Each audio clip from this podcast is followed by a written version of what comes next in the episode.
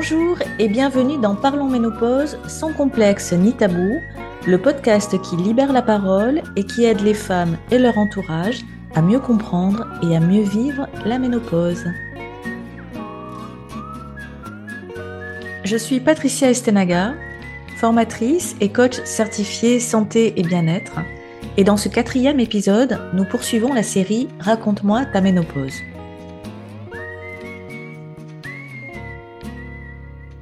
Je reçois aujourd'hui Sandra, 55 ans, qui vit à La Réunion. Dans cet entretien très inspirant, Sandra nous partage sa vision positive de la ménopause. Elle nous raconte pourquoi et comment elle a décidé, malgré l'existence de désagréments, de ne pas subir cette étape, mais au contraire de l'apprivoiser et d'en faire une force.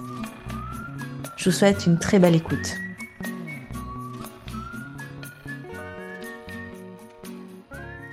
Bonjour Sandra. Bonjour. Merci d'être ici. Je suis ravie que tu aies accepté mon invitation. Euh, on va commencer notre petite discussion, mais je vais me permettre de te présenter en quelques, en quelques mots. N'hésite pas à compléter par la suite si, ou à rectifier. Donc, euh, Sandra, tu as 55 ans, tu es à La Réunion. Donc, euh, c'est la magie d'Internet de pouvoir se parler vraiment à des milliers de kilomètres. donc, tu vis en couple, tu as deux grands-enfants et tu es enseignante.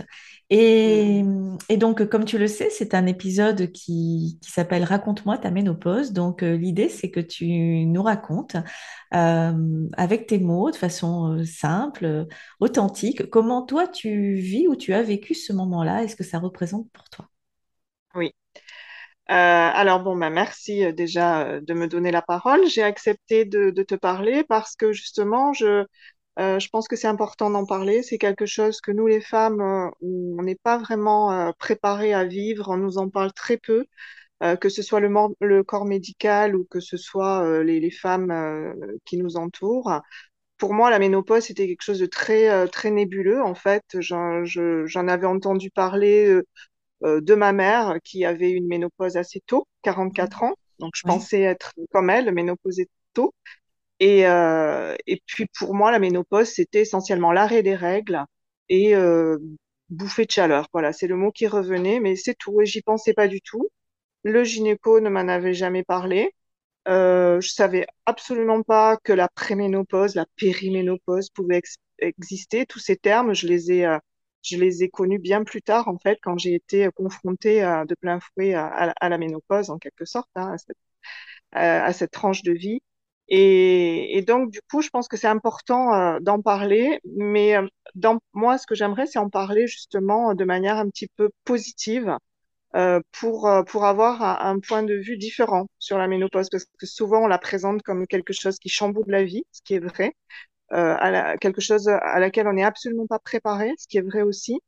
mais en même temps, je pense qu'on peut en faire quelque chose de, de positif, en faire une force euh, si on l'appréhende d'une manière un petit peu différente, en en, faisant une force, je, je, je, pense, plutôt que de la subir, euh, essayer au contraire de, euh, bah, de la l'apprivoiser, je dirais, de l'apprivoiser et de euh, de l'accepter. Voilà, pour moi, je dirais que qu'un des mots clés, c'est c'est l'acceptation, parce que c'est quelque chose de naturel, c'est une étape de la vie d'une femme à laquelle on n'est pas préparé, certes, mais qui, qui est euh, incontournable et naturelle. Et donc, pour moi, je me dis que l'accepter, m'adapter plutôt que de la combattre. Voilà, mm. c'est un peu, un peu ce que j'ai essayé de faire. bon, ça te surprendra pas si je te dis qu'on est à peu près sur la même longueur d'onde, hein, pour ne pas dire complètement. Hein, si tu connais mon, enfin, je sais que tu connais mon approche, hein, donc, euh, donc on va bien s'entendre, je pense, pendant cette discussion. Alors, euh, parce qu'évidemment, j'ai suivi le même cheminement que toi, mais ceci étant, pour moi, c'est pas, et je suppose que pour toi, ça, c'est passé pareil. Ça démarre pas comme ça nécessairement. Comment ça s'est passé pour toi au tout début? Quand est-ce que ça a commencé d'ailleurs? Quand est-ce que, quand est-ce que pour la première fois, euh, tu t'es dit, euh, ah bah tiens, c'est peut-être la ménopause qui arrive. Oui, alors pour moi, ça a été le cap des 50 ans. Voilà, le, le, le, chiffre, le nombre 50, ça a été euh, un cap. Et là, j'ai pris conscience qu'il y avait des bouleversements dans mon corps.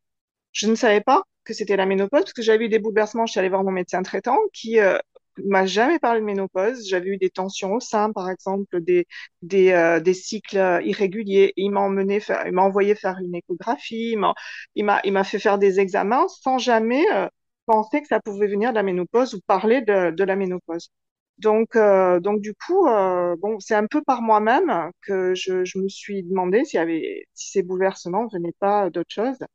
Et à partir de la cinquantaine, justement, je, je suis allée voir sur des sites, je me suis renseignée par moi-même et, euh, et j'ai, et j'ai, j'ai pris conscience qu'il allait, il allait y avoir des bouleversements hormonaux, certes, dans mon corps, dans ma tête, et j'ai voulu prévenir un petit peu les choses. Donc, à, à 50 ans, ça a vraiment été le moment pour moi, le Le moment déclic, euh, en fait. déclenche, le déclic. Ouais, c'est là, c'est le, c'est le déclic. Je me suis dit, bon, bah, et, je vais me prendre en main.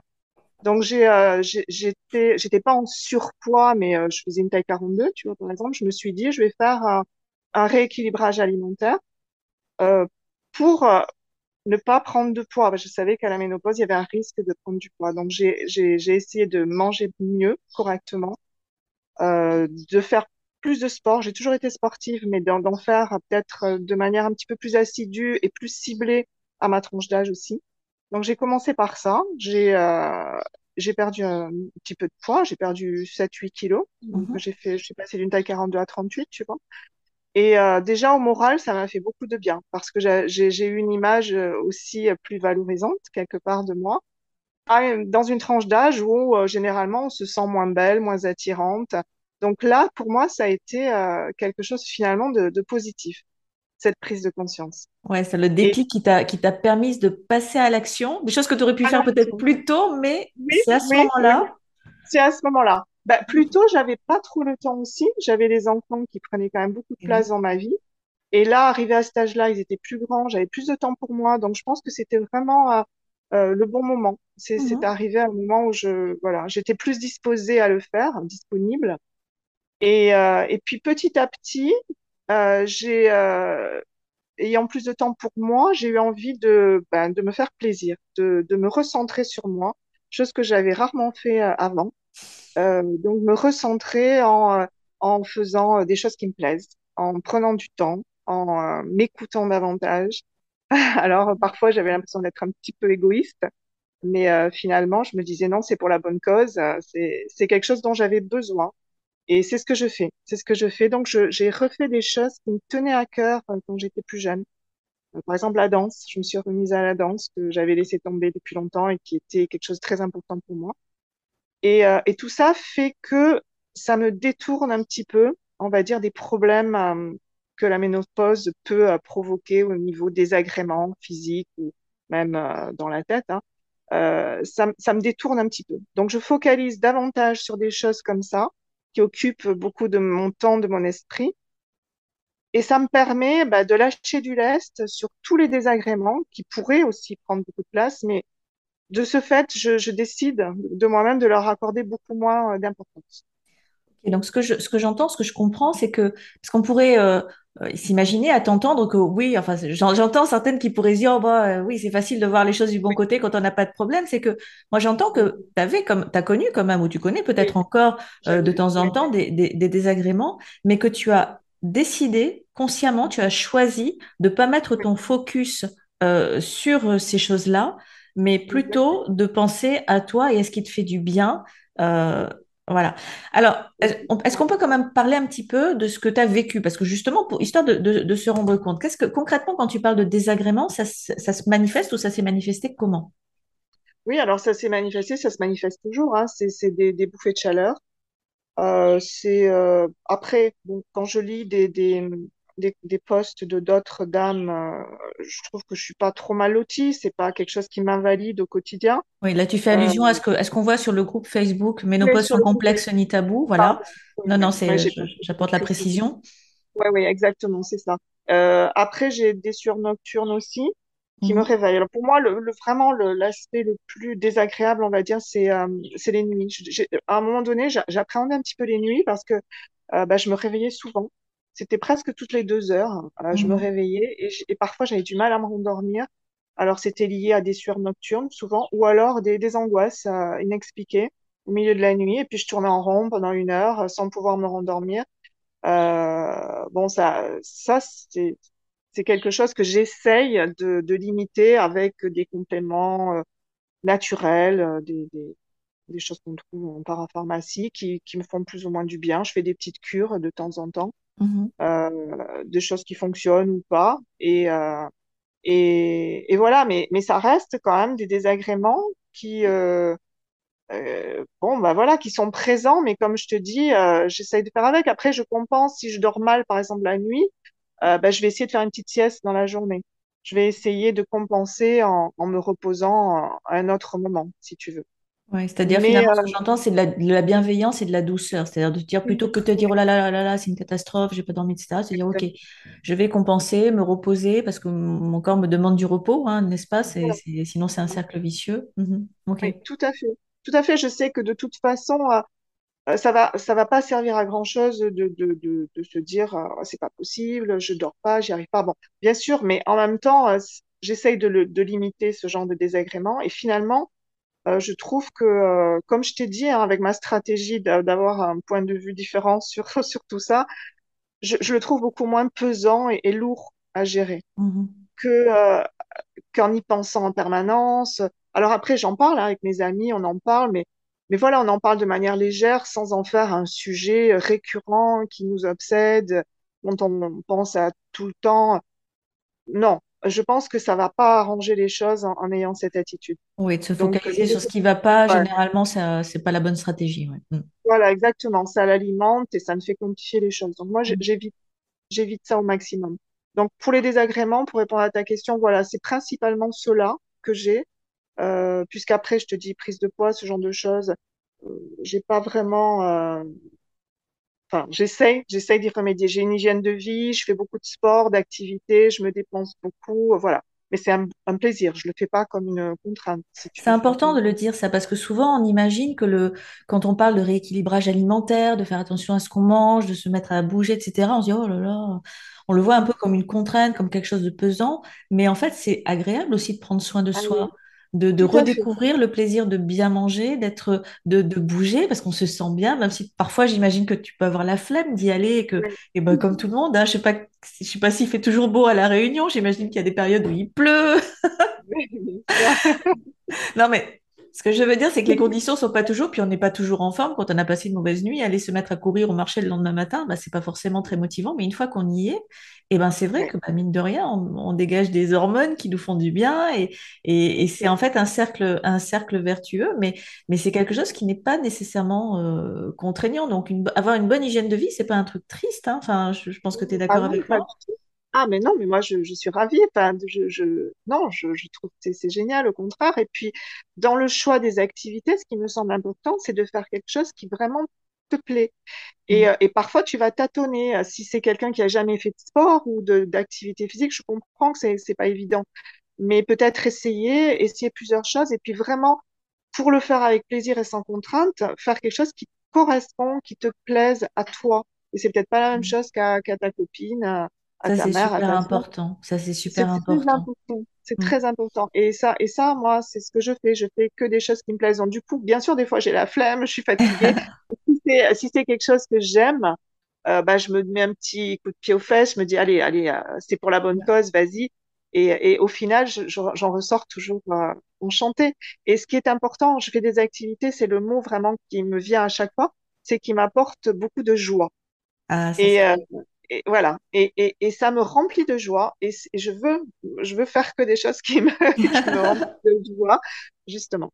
Voilà. Qu'est-ce que tu fais euh, justement? Tu nous as parlé de la danse. En- si reste sur les activités, oui, donc j'ai repris la danse récemment. Ça me fait beaucoup de bien. Mais je fais euh, du, du sport. Je fais euh, du sport en salle. Je fais de du fitness. Je fais Mhm. de, euh, je fais du vélo aussi euh, en salle, du RPM. Je marche aussi pas mal avec mon chien. On fait des balades dans la nature. Euh, après, bon, nager aussi, l'aquagym. J'aime bien Ouais. aussi euh, dans l'eau. Donc, je fais des choses assez variées pour Mhm. justement euh, varier les plaisirs. Oui, Je oui, fais du pour... pilate. Alors, euh, le Ah, ça, pilate, ça, je le conseille vivement parce Mm. que moi, ça m'a changé la vie. J'avais beaucoup de problèmes de dos et je vois beaucoup de dames qui, qui ont des problèmes articulaires. Et euh, justement, moi, depuis que je fais du, du pilate, je n'ai plus de douleur. C'est vraiment miraculeux. Mais il faut le faire de manière très régulière Ah oui. Et, euh, et, et je trouve ça vraiment, euh, vraiment super. Je le conseille vivement à, ce qui est, ce qui est vraiment important, c'est de varier les exercices, hein. c'est-à-dire Oui, euh, qu'on puisse avoir à la fois du, du cardio, euh, du, Mhm. parce que pour faire travailler aussi le cœur, se dépenser, etc., euh, du Oui, renforcement musculaire, et ensuite, euh, tout, parce que c'est important aussi de maintenir une certaine masse musculaire qu'on a tendance à perdre avec la, la ménopause, hein. et, et ce qui peut d'ailleurs poser aussi ensuite des, des problèmes de poids, parce que ça contribue à ralentir le, le métabolisme. Et puis ensuite, tout, tout un tas d'exercices de, de, d'étirement aussi euh, et de flexibilité pour garder son équilibre. Et, et dans ce que tu décris, c'est très équilibré. Et le Pilate, c'est un excellent, euh, un excellent exercice. Euh, moi, personnellement, je préfère le Pilate au, au yoga. Mais euh, oui, pour d'autres femmes, ça paraît, ça va être le yoga. Et le yoga, c'est pareil, c'est aussi du travail de fond. Et, euh, et ça peut être excellent. Mais après, ce qui est, ce qui est, ce qui est bien dans ce que tu dis, c'est que finalement, c'est à chacune de trouver l'activité euh, ou les activités qui lui plaisent. Et puis alors, on a le droit de tester euh, de changer d'avis, de, de varier les plaisirs, de, de peut-être laisser une activité puis d'y revenir plus tard. Euh, ce qui compte, c'est vraiment bah, se prendre du plaisir. euh, ouais, et puis se dire que l'âge n'est pas un frein. Absolument. Euh, qu'on peut essayer, même à, sa- à cet âge-là, à la cinquantaine passée, on peut essayer des, des choses, des choses nouvelles et même oser, oser faire des choses qu'on qu'on pense ne pas être euh, forcément de son âge. Mais euh, je pense qu'il faut, il faut y aller et, euh, et se faire plaisir. Et voilà, Et si, si on se sent bien, c'est, ce qui compte. Ouais, Et il n'y a pas de limite à ça en fait. Il n'y a, il y a rien que l'âge peut nous empêcher de faire en réalité.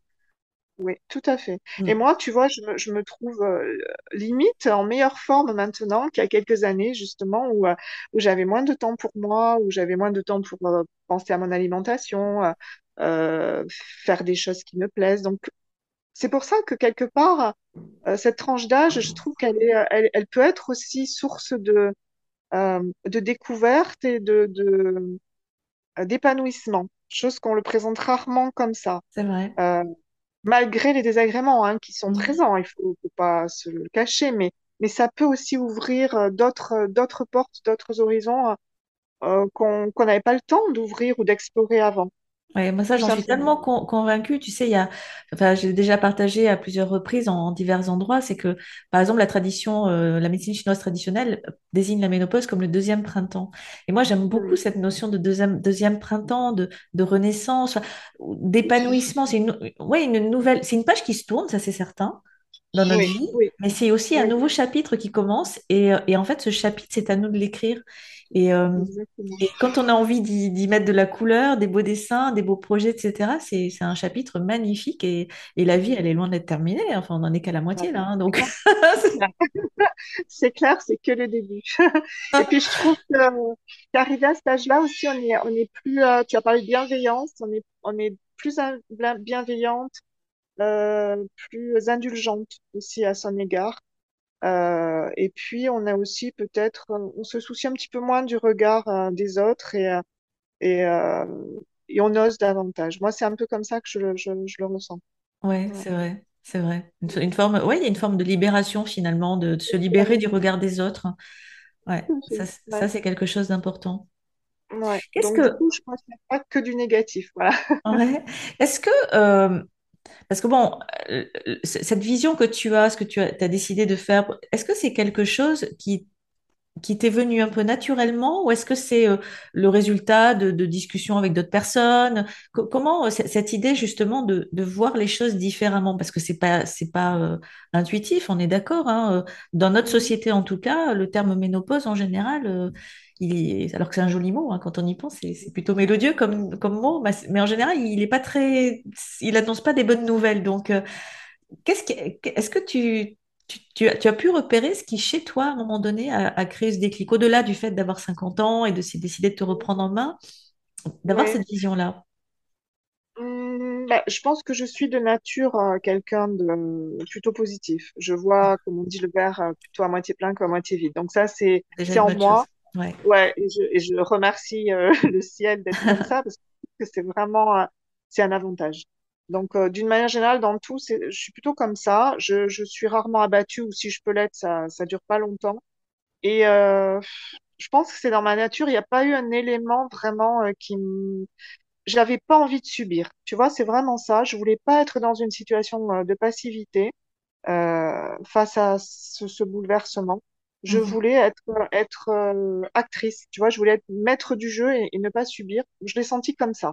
Alors, à quel moment, je sais pas, mais euh, quand j'ai vu justement euh, beaucoup de témoignages de personnes qui avaient l'air vraiment abattues, euh, qui, qui, qui subissaient, je me suis dit non, moi je veux pas, je veux pas être comme ça. Et ça s'est fait de manière un petit peu comme ça naturelle pour moi. J'ai pas, ça On va dire que c'est ta façon d'appréhender les, les choses, les, les Oui, éventuelles difficultés. Ça, bon, on peut tout avoir des moments de découragement ou d'abattement bien parce que sûr. voilà, c'est, on est des êtres humains et je pense que c'est bien aussi de, d'accepter d'a- d'avoir ces moments-là et de pas s'en vouloir, mais à un moment donné de se dire, OK, qu'est-ce qu'il y a derrière ça? Qu'est-ce qu'il y a Voilà, derrière cet obstacle-là? Qu'est-ce que, qu'est-ce que je peux, euh, qu'est-ce que, moi, moi, le déclic, ça a été ça, c'est qu'est-ce que ça peut m'apprendre de nouveau? Qu'est-ce que je peux apprendre? Comment je peux, qu'est-ce que je peux faire de ça? Comment ça peut m'aider à grandir? Tout à fait. Et puis, c'est, ça nous concerne personnellement. Je veux dire, on est toutes différentes, on le vit différemment, mais c'est quelque chose que, qu'on peut s'approprier, qui est à soi. Ça me fait penser un petit peu euh, comme les, quand j'étais enceinte, tu vois, mes, mes grossesses, par exemple, ma première grossesse, comme je, ne- me faisais pas confiance. Donc, je me suis laissée un petit peu porter par les autres, par le corps médical, pour la- l'accouchement. Et pour ma fille, elle a, mon, deuxième accouchement, c'est là, je savais de quoi il s'agissait et j'avais décidé de prendre les choses en main. Donc, j'ai agi de manière totalement différente. J'ai envisagé la chose différemment en étant moi actrice. Et là, c'est un peu pareil, si tu veux. Euh, j'avais pas envie euh, de, de, de me dire, bah, je vais aller me bourrer de médicaments ou je vais aller euh, chercher chez les autres une solution. Je pense que la solution, elle est, elle est en moi avec ma manière de d'appréhender euh, d'appréhender cette étape. Et pour moi, c'est de le faire de manière euh, la plus positive possible. Voilà. C'est intéressant ce que tu dis parce que finalement, ça revient à, à- à conserver ton, ton pouvoir hein, au sens noble du Oui, terme. Euh, c'est-à-dire arrêter de... Moi, c'est souvent une image que je prends. J'avais l'habitude de déléguer tout, tout ce qui concernait mon corps, ma santé, etc., de m'en remettre à, des, à ceux qui savaient, les médecins. Voilà. Et, et je pense que ouais, d'avoir ce déclic-là, de se dire, euh, mais non, mais la solution, elle est en moi, c'est moi qui me connais mieux que quiconque. Je suis peut-être pas médecin, mais je sais ce que je ressens à l'intérieur de moi. Après, ça ne veut pas dire qu'on puisse pas se faire aider, mais sur, mais quelque part, c'est toujours nous le capitaine. C'est-à-dire que c'est à nous de décider de qui est, de quelle est, quelle est l'équipe qu'on a en- envie d'avoir autour de nous, et puis après de dire, OK, de faire appel à, à des compétences. On peut se faire aider par, euh, par certaines théra- par des thérapies, par des médicaments, pourquoi pas si, c'est nécessaire, par des compléments alimentaires, par je ne sais quoi, mais en restant maître du jeu, de, en restant Voilà, la capitaine à bord. Ça rejoint un peu ce que tu dis, hein, c'est, euh, Ah, mais c'est tout à fait ça. Après, moi, je ne juge absolument pas, tu vois, quand je dis que moi, j'ai pas envie de ça. Mais après, je comprends tout à fait que d'autres femmes aient envie de se tourner, comme tu dis, vers des traitements qui soient euh, hormonaux ou des traitements absolument, naturels ou, ou des médecines douces. Enfin, peu importe. Chacun trouve sa voie et elle est légitime euh, absolument, du moment, du moment qu'elle te correspond et que, que tu es d'accord avec et que c'est toi qui la absolument. décides. Ouais, ouais. Absolument, c'est ça, c'est de toujours prendre des décisions en étant pleinement dans son, dans son, dans sa puissance finalement personnelle. Exactement. Ouais, ouais, ouais, ouais. C'est c'est ça. Tout à fait ça. Bon, bah écoute, c'est une belle vision que tu, tu viens de partager avec, euh, avec nous. Je t'en remercie infiniment. Est-ce que, euh, euh, est-ce que tu aimerais ajouter autre chose euh, au- pour, pour conclure? Euh, un conseil, un, euh, un mot de la fin, quelque chose que tu aimerais partager avec nous avant de, avant de conclure cet entretien? Mm. Bah, le mot de la fin, moi, je dirais que pour toutes les femmes qui, qui nous écouteront, je pense que c'est qu'il faut envisager cette période comme, comme quelque chose de beau, euh, de, d'enrichissant. Il faut, il faut essayer, tout du moins, de dépasser un petit peu tous les, tous les aspects négatifs, tous les, tous les désagréments dont on a parlé. Et puis, euh, surtout, euh, euh, pour celles qui l'ont pas encore fait, je pense, c'est de, d'apprendre à s'aimer, de s'aimer à cette période-là de la vie. C'est aussi important de s'aimer tel qu'on est, tel qu'on est devenu, euh, tel qu'on deviendra, avec euh, peut-être nos rides, euh, nos petits kilos en trop. On reste toujours la même belle personne à l'intérieur. Donc voilà, moi je, je terminerai en me disant continuons ou apprenons enfin à nous aimer. Voilà. Hmm, Ça, c'est un beau message pour terminer. Je te remercie. Merci infiniment, Sandra. Et puis, à très bientôt peut-être. Merci à toi. Voilà, vous venez d'écouter un magnifique témoignage, celui de Sandra, qui termine sur un message très fort que, j'ai envie de relayer une fois de plus, l'importance de s'aimer. euh, d'aimer la personne que l'on est, la personne que l'on devient chaque jour. C'est vraiment important et je pense que c'est en partie la clé euh, pour vivre une ménopause sereine et épanouie. Si vous avez aimé cet épisode, n'hésitez pas à le partager autour de vous. Vous pouvez également vous abonner au podcast et pourquoi pas, si le cœur vous en dit, nous laisser un avis 5 étoiles sur la plateforme de votre choix. C'est encore le meilleur moyen de nous soutenir et d'aider d'autres personnes à découvrir ce podcast. Vous trouverez dans la description de cet épisode tous les liens vous permettant de rentrer en contact avec moi si vous souhaitez témoigner à votre tour, de rejoindre le groupe privé Facebook Ménopause sans complexe ni tabou, ou de vous inscrire à ma liste des diffusions et de recevoir comme première ressource le livret 10 bonnes raisons d'aimer sa ménopause. On se retrouve demain pour un nouvel épisode de la série Raconte-moi ta ménopause et un nouveau témoignage. Je vous souhaite une très belle journée et n'oubliez pas, prenez soin de vous, aimez-vous, c'est le plus important. Bye bye